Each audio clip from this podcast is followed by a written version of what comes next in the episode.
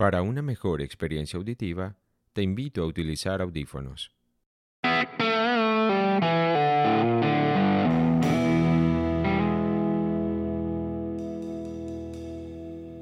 Este podcast es como la vida misma, un insospechado viaje hacia la condición humana. En cada episodio y con más preguntas que respuestas, intentamos comprender y apreciar los misterios de nuestra naturaleza, las problemáticas de la cotidianidad, el origen de las cosas, el orden oculto dentro del caos. Con invitados especiales y muchas historias, vamos a aproximarnos a lo terrible y a lo hermoso, aquello que consideramos real o a las grandes ficciones milenarias, todo enmarcado en la psicología, el arte, la ciencia y la cultura. Sean todos bienvenidos.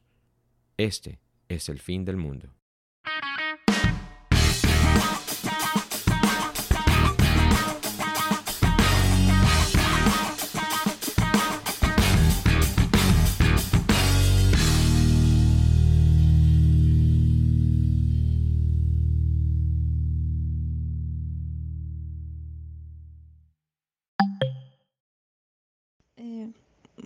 Creo en el fin del mundo, creo que eh, pues estamos en un mundo que gira en torno a eso, a la vida y la muerte, entonces me imagino que en algún momento el mundo llegará a, a su fin.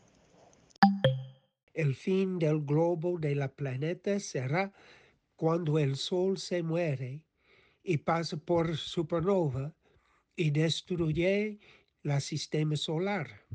Eso pasará en unos millones o billones de años. Pero si el fin del mundo significa el mundo de civilización como conocemos, sería diferente y hay varias posibilidades. Episodio 9. Luces. Cámara. Podcast. Nuevas narrativas digitales relatando el fin del mundo.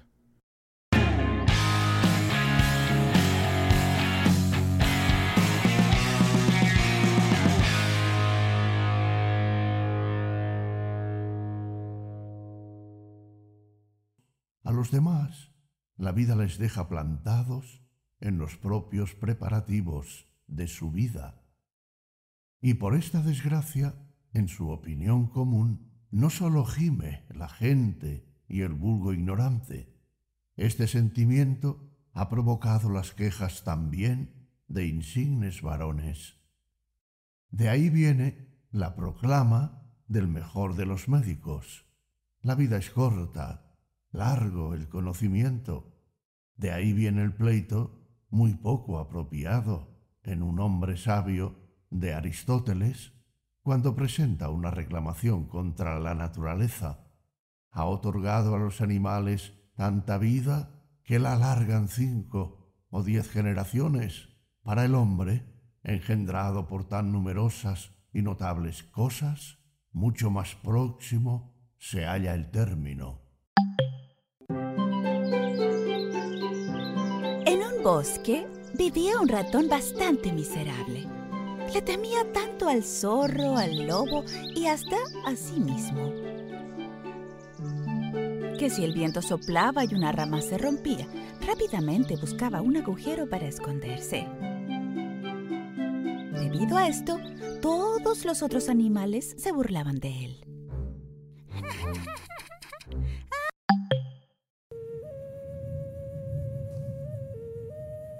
Al principio, al principio de los tiempos, de nuestros tiempos, en lo que ahora se conoce como el Valle de Jauja o Valle del Mantaro.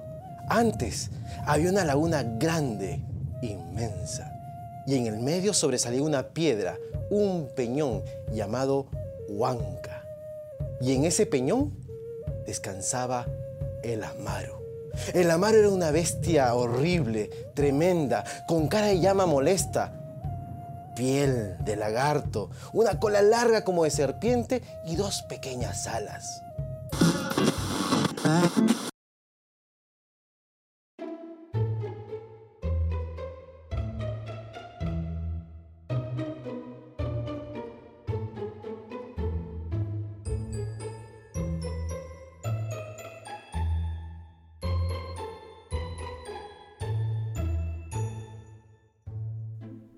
Somos los relatos que nos contamos.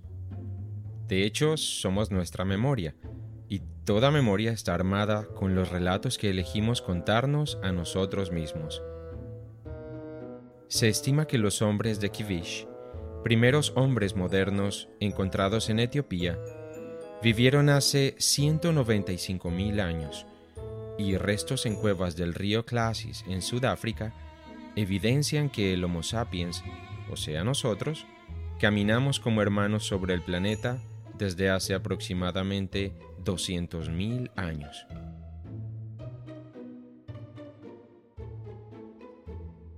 Tras descubrir y manipular el fuego, fue posiblemente durante los breves descansos nocturnos del nómada cazador que comenzamos a estructurar, balbucear el lenguaje oral.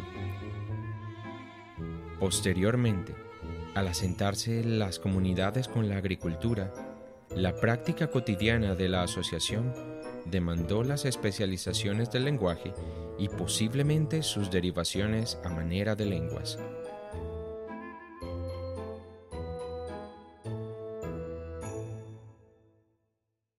En todo caso, estudiar la relación del lenguaje con el pensamiento y tratar de hallar un comienzo es como intentar responder la pregunta del huevo y la gallina. Es un asunto bastante complejo del que no me ocuparé en este episodio, pero que definitivamente merece la pena abordar luego.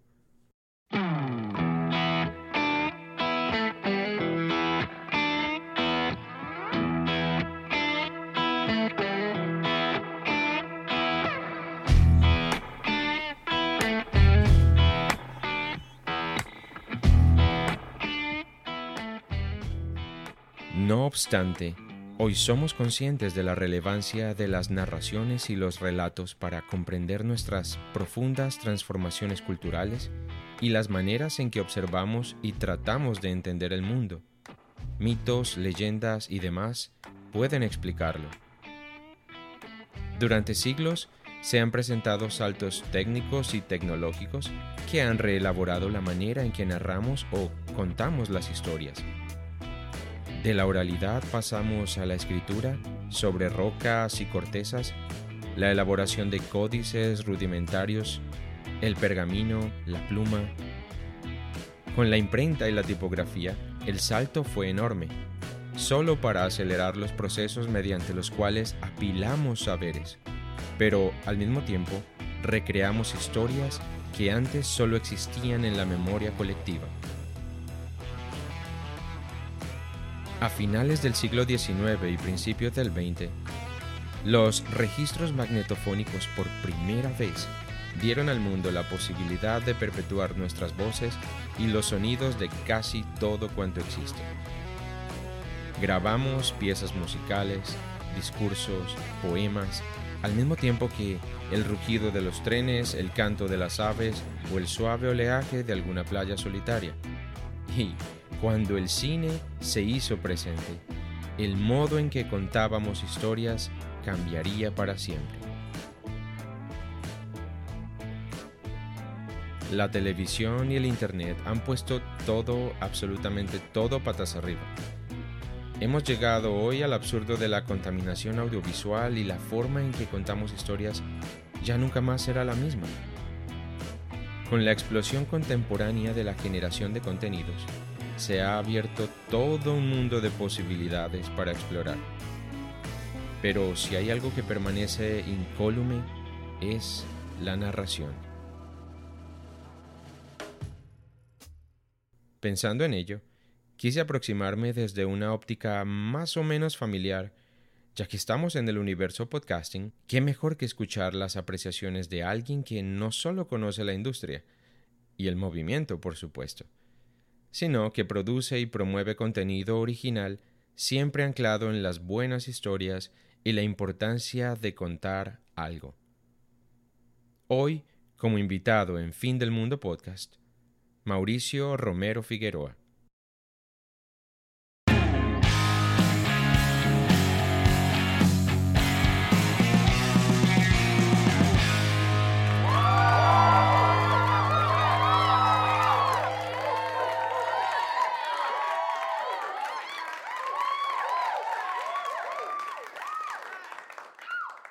Mauricio Romero Figueroa es comunicador social, periodista con magíster en comunicación, educación y estudios en cine.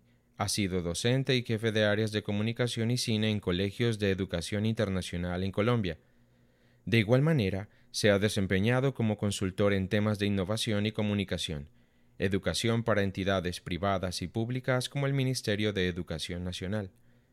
Es creador de la productora de podcast Gente que, a través de la cual dirige y produce los podcasts Gente que hace cine, Gente que hace podcast, en asocio con Acorde Podcast, Gente que monta bici, coproducido con Distrito Audiovisual, y Gente que lee cuentos, en asocio con Dan Mura Producciones y Loro Podcast.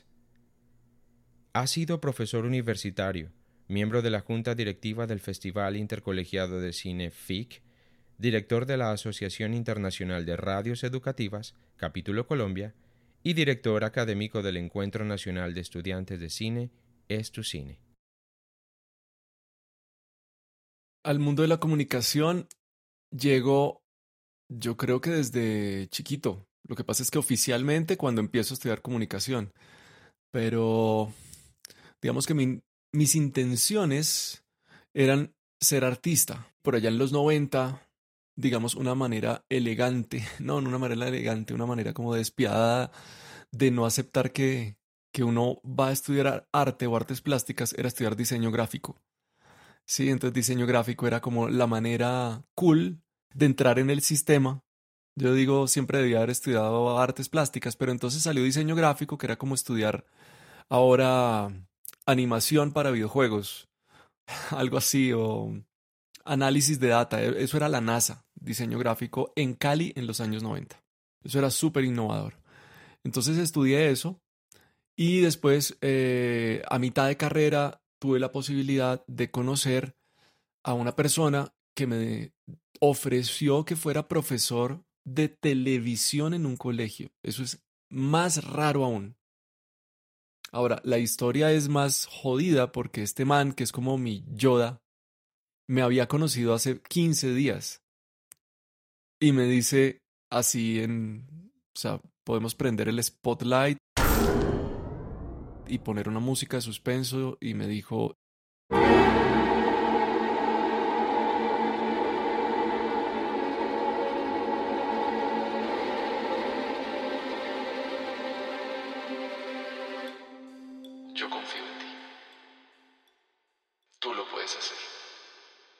Y yo, pero maldita sea, tú no me conoces, no me conoces, porque me está... yo, no sé esto. Yo tenía mis cercanías con la televisión y con el cine, era que tengo familia Romero que han hecho, que son literatos, directores de teatro o que son artistas, actrices, directores de televisión, bueno, en fin.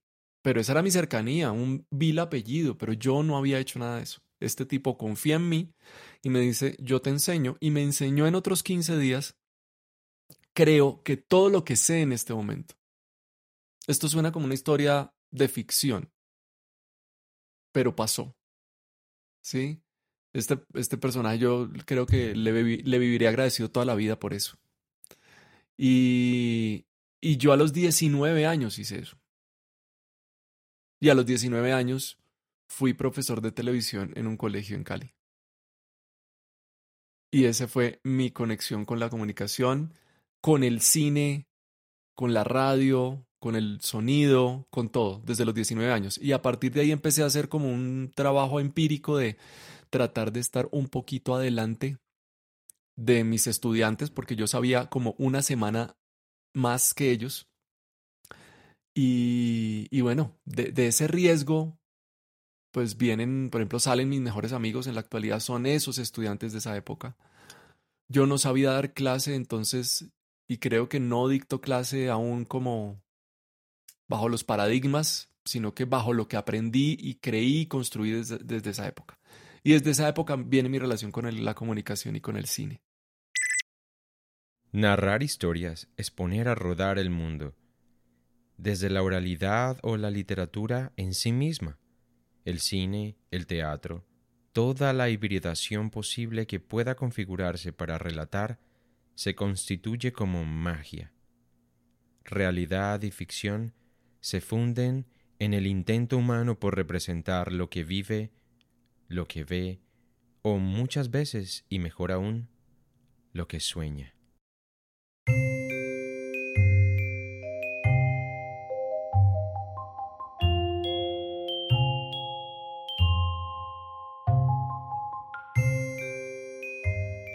Harry se despertó temprano aquella mañana.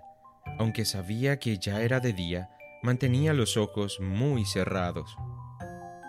Ha sido un sueño, se dijo con firmeza. Soñé que un gigante llamado Hagrid vino a decirme que voy a ir a un colegio de magos. Cuando abra los ojos, estaré en casa, en mi alacena. Se produjo un súbito golpeteo y esa es la tía Petunia llamando a la puerta, pensó Harry con el corazón abrumado, pero todavía no abrió los ojos. Había sido un sueño tan bonito.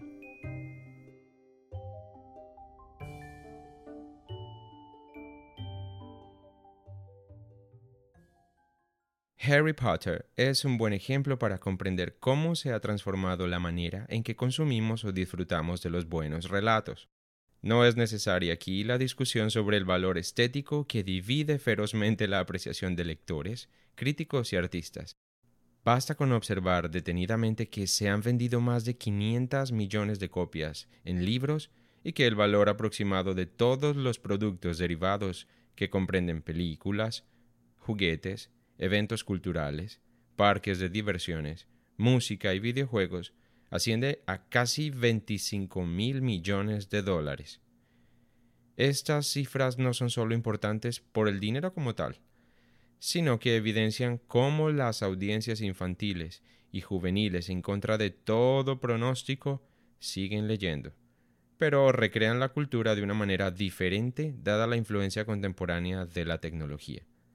Entendiendo la importancia y el valor de los relatos para las sociedades humanas, quise conocer la percepción de Mauricio sobre el asunto. Asimismo, cuál es su apreciación sobre lo que denominamos nuevas narrativas digitales. Mira que mm, creo que fue una de mis primeras clases de comunicación también allá en los 90.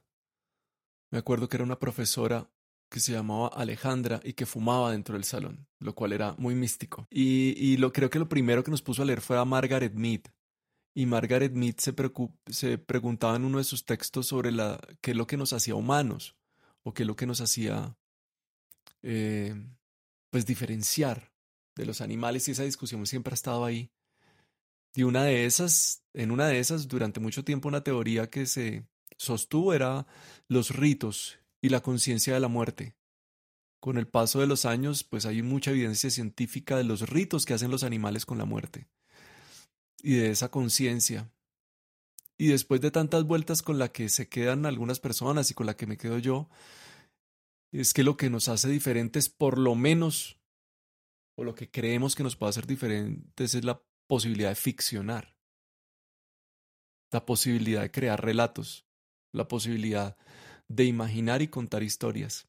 De hecho, nuestro, nuestro cerebro está todo el tiempo contando historias, incluso cuando estamos dormidos, Así a lo Inception, somos unos arquitectos de espacios, de personajes, personas inclusive que nosotros dentro de nuestro consciente creemos que no hemos visto nunca, pero nosotros tenemos la capacidad de coger un ojo de una persona que vimos en el banco, una boca de nuestra mamá, un pensamiento de otro lado, y, y lo construimos y lo ponemos en un escenario, y un escenario que probablemente no hemos habitado o que hace rato no habitábamos y nuestro cerebro solito sigue contando historias. Y en esta época, la sobrepoblación de lives, de lives en Instagram, en Facebook, conversatorios, conferencias, diplomados, lo, que, lo único que estamos viendo es gente hablando, gente contando historias. Y eso es lo que nos apasiona. Entonces yo creo que el storytelling está profundamente arraigado a nuestra esencia humana. Y yo creo que esa es la razón por la cual, por ejemplo, el podcasting eh, fluye tanto. Queremos alguien que nos cuente algo al oído. Nuestra relación ahí es, es, es muy fuerte. con respecto a las nuevas narrativas digitales, yo no sé hasta qué punto sean nuevas, porque en el mundo del podcasting nos hemos sobre emocionado con, oh, los nuevos formatos y finalmente es una persona conversando con otra, digamos, hablando de, como este formato, digamos, como la, la conversacional, la entrevista. Que uno después lo convierta como parte de una narrativa, como parte de una estructura, se vaya adelante y atrás en el tiempo, no sé pero finalmente son personas conversando. Entonces yo no sé hasta qué punto son nuevas narrativas, sino que lo, las, la característica de las nuevas narrativas está ligada directamente es con la multiplicidad de voces. Yo creo que no hay nuevas narrativas, sino que hay muchas voces. Son nuevas voces. Voces que antes no escuchábamos. Nuestra voz no la escuchábamos y no la amplificábamos. Porque solamente, volviendo a los 80 y a los 90, a los 90, a los 80 o mi infancia que fue en los 80, pues uno tenía Canal 1, Canal 2, Canal 3 que funcionaba unas cuantas horas al día y ya. Y el dial uno podía contar el número de emisoras. Ahorita ya no hay espacio, uno mueve el dial y, y tin, tin, ya, ya hay otra. O sea que había 10, 15 opciones 10, 15 voces. ¿Cuántos periódicos? Dos. Dos periódicos. Entonces tú estabas alrededor de tantas voces. ¿Cuántas editoriales? Cuatro. Cinco. ¿Cuántas eh, salas de exposición? En Cali, dos. ¿Cuántas salas de teatro? Ahorita hay muchas de todas esas. Y eso hace que aparentemente tengamos múltiples narrativas. Obviamente hay un escenario y hay una, una interfaz y, una, y un performance digital que te permite hacer híbridos. Ya no tengo necesidad de tener un parlante a un lado o tener la radio para escuchar radio, el periódico para leer, el libro aparte, sino todo lo tengo en un mismo sitio. Y tengo una experiencia multisensorial. Pero finalmente, y eso hace que que las narrativas se enriquezcan, pero lo que hace que se enriquezcan las narrativas es la multiplicidad de voces. Que ahora yo pueda escuchar eso mismo dicho por una persona raizal, eso mismo dicho por una persona trans, eso mismo dicho por un niño, eso mismo dicho por un viejo, eso mismo dicho por un pobre, como, como es eh, hablando, poniéndole toda esa carga horrible que le hemos puesto a la pobreza. Eh, alguien que no tiene recursos, nosotros que tenemos ciertos recursos, o sea, todas las voces son las que hacen que, que aparentemente tengamos una cantidad de narrativas, pero la riqueza es eso. Y eso es lo que tenemos que conservar.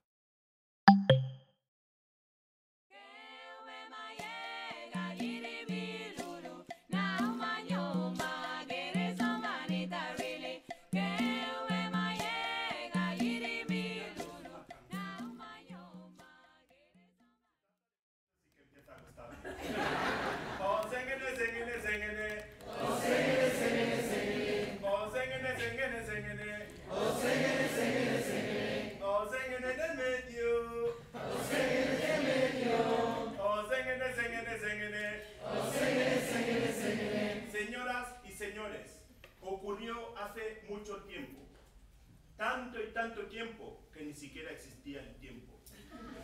Entonces, en un pueblo de África vivía un cazador. Un cazador que era el cazador más importante de aquel pueblo. Se llamaba Zanga. Zanga era tan bueno cazando que donde ponía el ojo ponía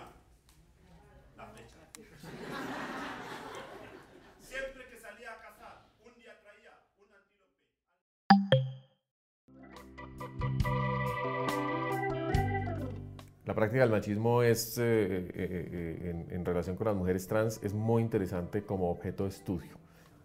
mucha gente que no conoce suficiente de qué se trata la diversidad sexual y de género, que no está acostumbrada a interactuar con personas trans, cuando las ve en posiciones, mm, digamos, públicas, tiene la oportunidad de expresar todos sus resentimientos, sus prejuicios y se hace visible de maneras a veces muy, muy agresivas. Realmente yo no he tenido nunca experiencias de discriminación o de cambio negativo. Al contrario, yo diría que eh, mi condición de mujer trans ha sido un factor de enriquecimiento de las discusiones institucionales, que ha sido bien recibido siempre tanto por estudiantes y docentes. Creo que tiene que ver con que mi tránsito ya se hizo cuando había alcanzado ciertas metas profesionales, cierto reconocimiento.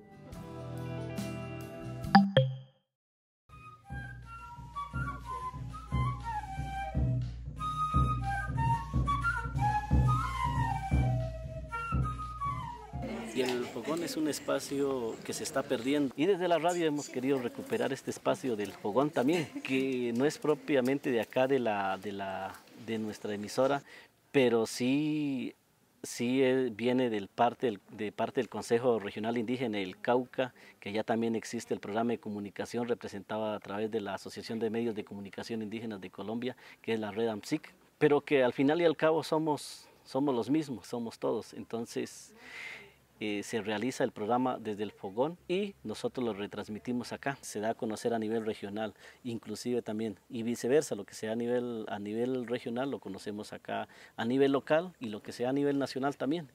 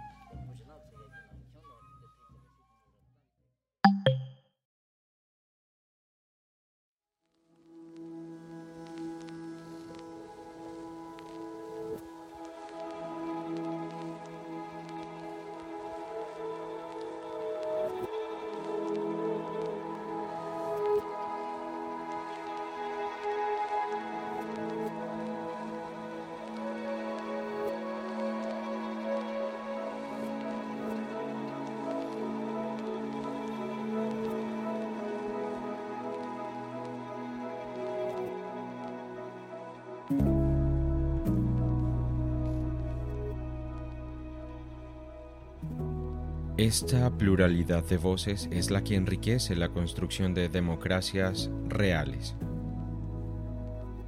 Aquellos que no están representados en las grandes mesas donde se distribuye el poder y la opinión, simplemente no existen. Creo, como Mauricio, que permitir que estas voces al fin resuenen más allá de sus resguardos indígenas foros de la comunidad LGBTQ o emisoras comunales es dar un paso en el reconocimiento de la igualdad y la equidad, todo en el marco del respeto por la diferencia y la valoración real de la diversidad. En este complejo marco donde reina por supuesto la subjetividad, he insistido siempre desde el inicio de nuestros episodios semanales que debemos ponernos de acuerdo en lo fundamental. Es el único camino para poder organizarnos mejor y determinar cuáles son las formas más apropiadas para compartir la tierra, los recursos y el tiempo de vida. El relativismo cultural hace que cada persona sea un mundo, por lo cual la visión subjetiva siempre determinará aspectos disímiles no obstante, extender oportunidades a otros para escuchar sus propios relatos, considero, es un elemento fundamental para vivir mejor.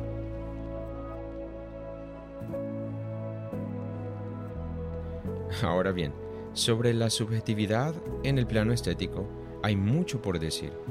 Quizás por eso las expresiones artísticas en general son al mismo tiempo expresiones de libertad individual.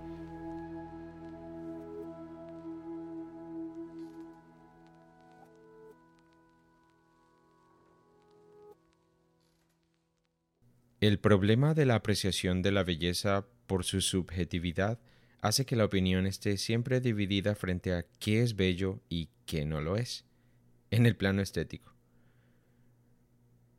quiero invitar a Mauricio a reflexionar un poco sobre este concepto de belleza. Yo creo que la belleza es un acuerdo, o ha sido durante años un acuerdo. Entonces una mujer como Marilyn Monroe en cierta época presente, su cuerpo, hablo de quizá los comienzos de los 2000, hoy que estamos tan abiertos eh, a eso, de pronto no, para nada, para nada rayaría, pero en otro momento me acuerdo de la moda donde la flacura estaba súper, súper instaurada como canon de belleza. Creo que como a principios de los 2000 eh, es, eh, eh, no estaría, pero finalmente son acuerdos. Como que llegamos a acuerdos sobre lo bello.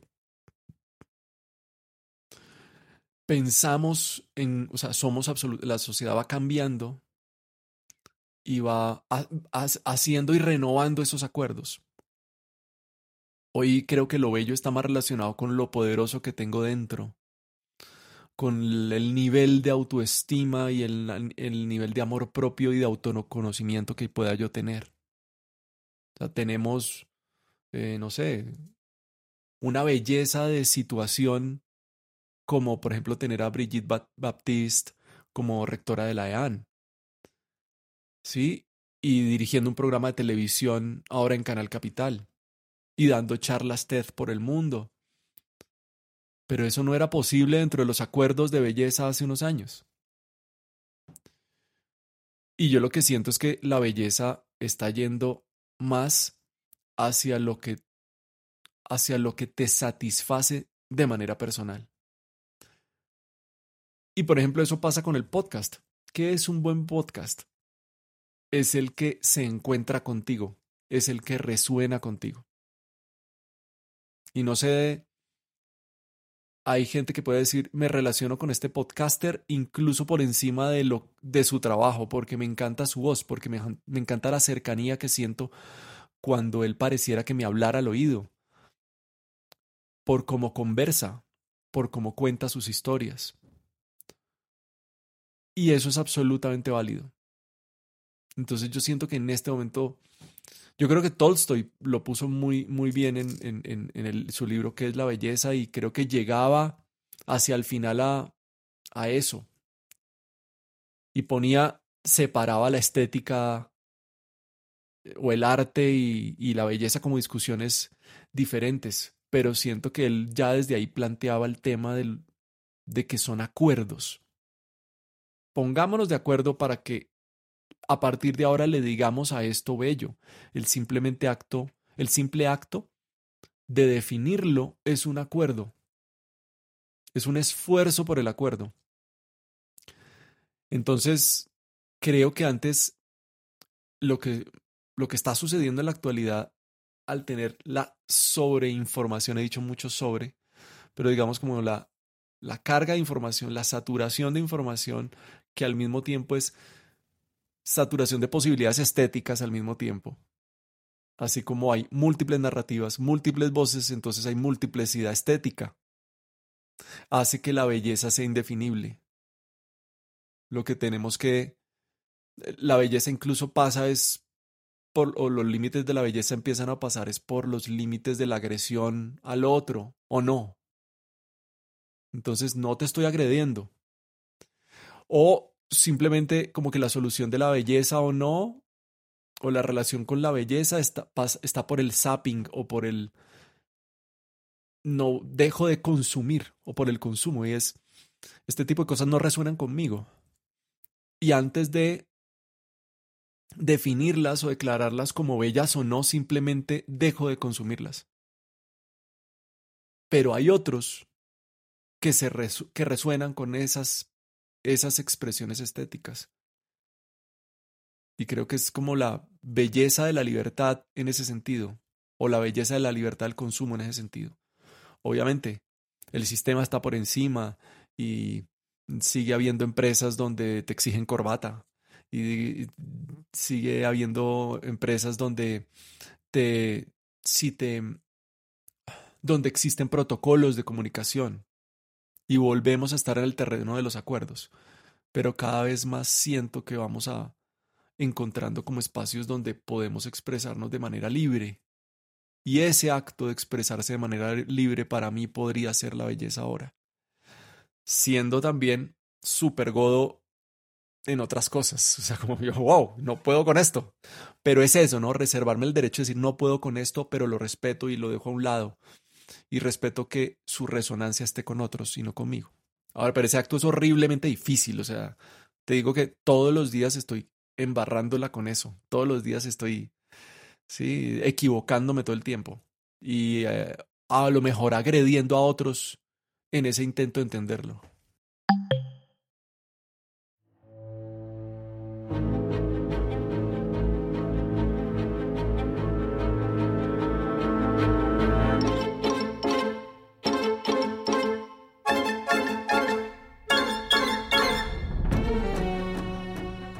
Este espíritu de perversidad se presentó, como lo he dicho, en mi caída final.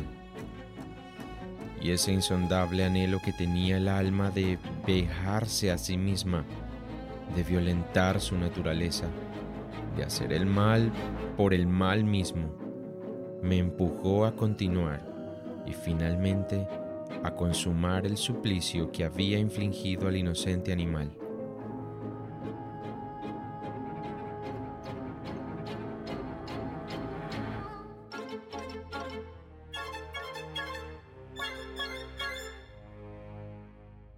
Una mañana, a sangre fría, le pasé un lazo por el pescuezo y lo ahorqué en la rama de un árbol. Lo ahorqué mientras las lágrimas me brotaban de los ojos y el más amargo remordimiento me retorcía el corazón.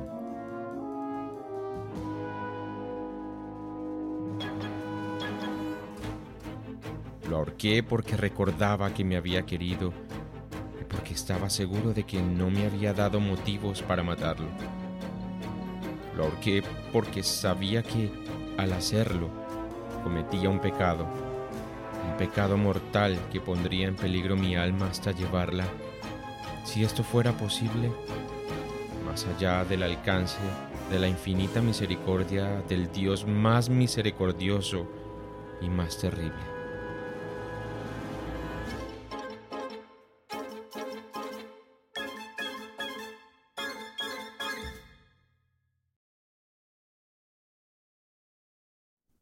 Edgar Allan Poe transformó la narrativa y la forma de hacer relatos, germinando lo que hoy conocemos como el cuento moderno desde ópticas siniestras y misteriosas. En este fragmento que acabas de escuchar de El gato negro, podemos sumergirnos en esa oscura aflicción de la condición humana por el remordimiento y la culpa. Hoy disfrutamos de decenas de posibilidades para aproximarnos a los relatos, audiolibros, podcast y lectura en formatos digitales como los ofrecidos por Kindle de Amazon. No cabe duda de que el podcasting ha entrado en una etapa de florecimiento en América Latina y España, similar a la de los blogs a principios del 2000. Desde su programa Gente que hace podcast, Mauricio ha contado con invitados de lujo como Félix Riaño, pionero del podcast en Colombia, Francisco Isusquiza haciendo lo mismo en su natal España con su cuaderno de podcasting, y Martina Castro, cofundadora de Radio Ambulante y ahora CEO y fundadora de Adonde Media. Teniendo en cuenta esto, consideré urgente preguntarle a Mauricio qué visión tiene sobre el futuro del podcast en español.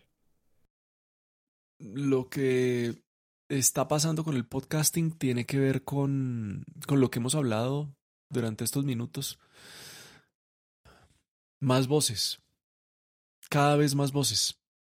Y por ejemplo, este podcast de El fin del mundo mm, me demuestra que lo que hace que las narrativas sean cada vez más ricas es las voces. Los, los cerebros para celebrar, los cerebros puestos en historias, porque traen todas las experiencias, traen todos los lugares que han vivido esas personas. Entonces yo lo que siento es que debe continuar explotando eh, de contenido el mundo del podcasting. No sé, me da miedo a veces pensar que el mundo del podcasting sea como en su momento lo que pasó con los blogs. Una explosión, se llegó a hablar de una blogosfera, pero incluso hubo profesores, y me incluyo, universitarios que mandamos a hacer blogs por tarea en algún momento. Y esos blogs quedaron ahí, con tres, cuatro posts. Y ya. Y eso también está pasando con podcast. Eh, hay muchos, la gran mayoría, no recuerdo, había una estadística del porcentaje de podcast que nacen y no sobrepasan los 10 episodios, que no sobrepasan los dos, que no sobrepasan los tres episodios. Y me imagino que eso también como que va a contaminar un poquito el mar podcastero, pero tiene que pasar para que existan, digamos, como que haya unos sobrevivientes ahí. Pero creo que es importante que no solamente haya cultura podcastera en México, España, en Estados Unidos, sino que todos los países tengan un buen número de podcast y de la mayor cantidad de voces. Creo que todavía nos falta mucho para llegar allá. Nos falta mucho para llegar al momento en que uno diga podcast y la gente no sienta que uno le está hablando algo raro. ¿Cómo es eso? ¿Dónde escucho podcast? ¿Y, por dónde? y sabiendo que la, tienen, si tienen un iPhone, lo tienen ahí preinstalado. Eh, entonces, eh, que podamos hacer podcast.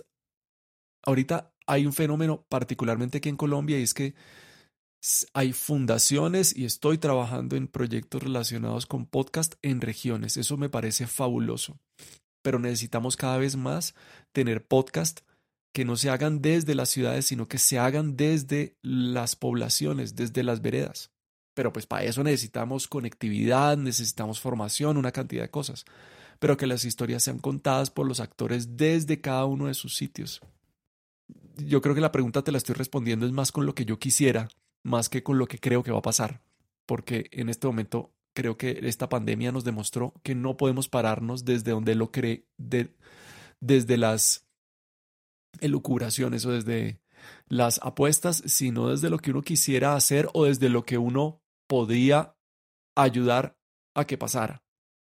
Y yo siento que desde mi formación como profe, desde mi amor por la educación, creo que eso es lo que a mí me gustaría hacer apenas nos podamos salir. Y es irnos a regiones a enseñar podcasting, a, enseñar cine, para que, para escuchar más voces creo que hacia allá es donde deberíamos ir. Creo que de una u otra forma todos hemos sido tocados por la declaración global de pandemia. Las consecuencias de la llegada del virus han modificado nuestras condiciones de vida de diferentes maneras, de acuerdo a las situaciones particulares de cada quien. En Fin del Mundo Podcast hemos explorado siempre la posibilidad del final, de manera seria y concreta. El final de la vida humana, el final de los ecosistemas o el final de nuestro sistema solar.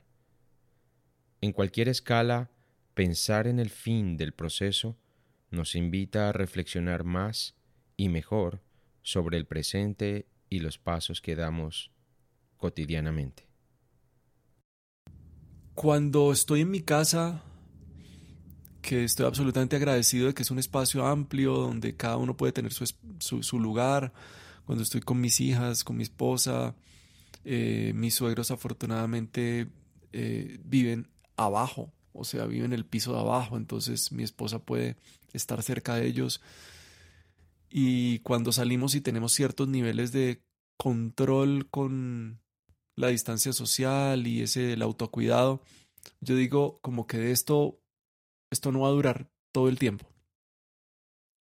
Y hay momentos en que digo, pucha, hay cosas que ya llegaron para quedarse. No vamos a volver a reunirnos como nos reuníamos antes. Y hay momentos en que me pongo pesimista, digo que, que nos ha puesto en, una, en un nivel de, ¿cuál es la palabra? Hostilidad con el otro brutal.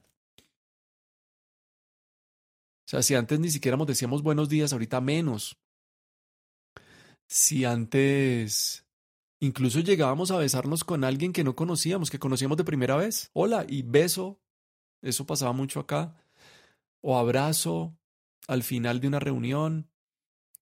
Eh, me preocupa, las cosas que más me han preocupado y que me parece que sí son absolutamente apocalípticas es el, los procesos educativos y los procesos de desarrollo del pensamiento que se están viendo afectados por el que se están viendo afectados los niños. La infancia. Ellos no aprenden por una pantalla diciendo, este es el color amarillo. Ellos aprenden es viendo las flores amarillas, eh, caminando por el parque de su colegio y después relacionando eso con la crayola que tienen, eh, con la que estaban dibujando algo que se estaban imaginando con el amigo después de que convirtieron, conversaron en el recreo. Así se aprende y eso se está perdiendo. Y eso es lo que yo quisiera que dejara de suceder. Cuanto antes. Si esto dura un año o dos años, pero que no dure más. Pero esos dos años son una pérdida fundamental en el desarrollo de los niños y en su desarrollo emocional. Y ahora el impacto emocional que estamos teniendo todos con el encierro es impresionante. El impacto económico, por supuesto, pero el impacto emocional es tenaz. Así estemos en las situaciones más tranquilas, supuestamente todos estamos siendo afectados. Nos hemos dado cuenta que se puede trabajar desde casa, obviamente con cierto tipo de trabajos, pero los trabajos que nosotros hacemos se pueden hacer desde casa y limitar el espacio de habitar una ciudad. Ahí es el foco de todo, pero sobre todo el foco del ego. Y yo creo que el ego es el que nos está acabando. Y, y, no lo digo como una persona que maneja muy bien su ego. Lo digo como una persona que es víctima del ego también. Porque todo el tiempo estamos como a veces lográndola y a veces, pum, nos pegamos una de vuelta impresionante. A mí me ha pasado con el tema del podcast. En algún momento me he creído que soy muy bueno haciéndolo o me he creído que, que, que hay una cantidad de gente que me escucha y que me sigue. Me he creído esa vuelta. Y por eso he cometido errores en estos años que he estado haciendo podcast, por los cuales estoy trabajando para tratar de, de levantarse y volverlo a hacer bien. Pero yo creo que todo lo que estamos viviendo con esta pandemia, una de las cosas que se está sacando a flote más es el gobierno del ego. Todos queremos hacerlo mejor, todos creemos que la manera en que lo hacemos es la adecuada y el resto de la gente es una bruta. y ese yo creo que es el real apocalipsis. Eh, yo soy una persona súper miedosa y le temo a todas estas catástrofes, terremotos, eh, todas estas vainas así catastróficas, pánico a los aviones, bueno, todo ese tipo de cosas. Pero finalmente es inevitable. Nosotros creíamos volviendo a los años 80, que el futuro era como el de los supersónicos, que íbamos a estar es con autos volando. E Internet donde demostró que el futuro eran los datos y la comunicación. O sea, jamás nos habíamos imaginado que íbamos a estar hablando aquí en vivo, vos y yo. Y como si estuviéramos muy bien, o sea, casi que no tenemos delay. Pero entonces también hemos construido toda una narrativa relacionada con el apocalipsis que creo que está equivocada, que es, wow, va a ser un gran meteorito, va a ser un maremoto, va a ser un terremoto el que nos va a joder. Es muy probable, pero probablemente nos va a joder a todos de una, sino de a poquitos y va a ser bien doloroso. Y probablemente esta pandemia es una alerta de eso. Y para poder soportar ese dolor, necesitamos estar más preparados.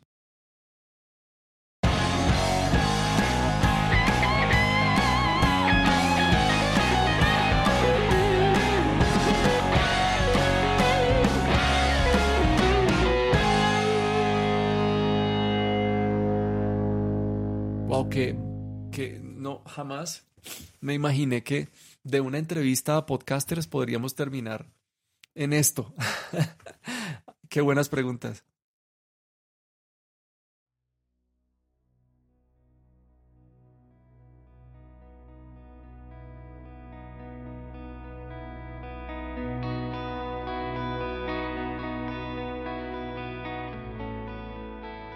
Somos los relatos que decidimos contarnos. Construimos nuestra memoria personal y colectiva basándonos en las historias que escuchamos o leemos desde niños. De hecho, hasta soñando, estamos recreando historias desde el subconsciente.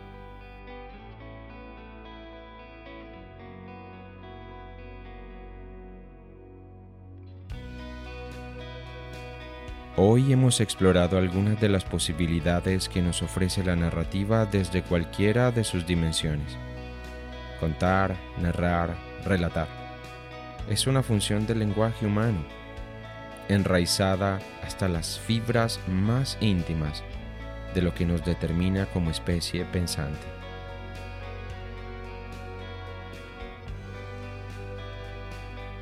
Con las nuevas tecnologías y la posibilidad de emitir y recibir mensajes con múltiples métodos y dispositivos, los relatos tienden a hacerse más sofisticados, pero, en esencia, siguen contenidos como la puesta en marcha del pensamiento, a través del lenguaje para entretener, describir, informar.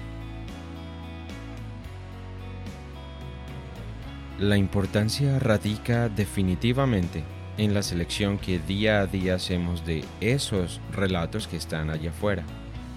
¿Hay pluralidad de discursos? ¿Estamos escuchando todas las voces posibles?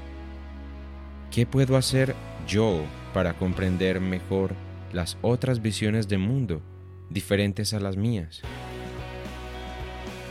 El universo podcasting promete seguir creciendo. Espero con mi voz y la de quienes me acompañen poder ayudarte a ampliar tu visión de mundo, reformular, construir y retroalimentar todo cuanto sea posible desde la cultura. Las buenas historias están allí afuera. El mundo está lleno de ellas porque todos, al fin y al cabo, somos nuestra propia aventura.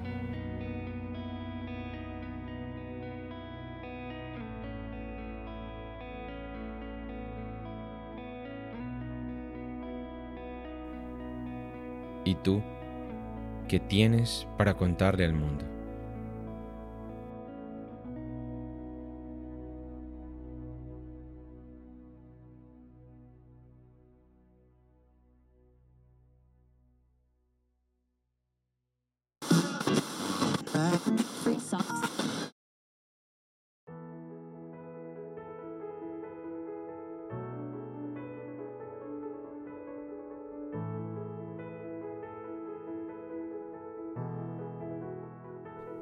Este fue el episodio 9 de Fin del Mundo Podcast.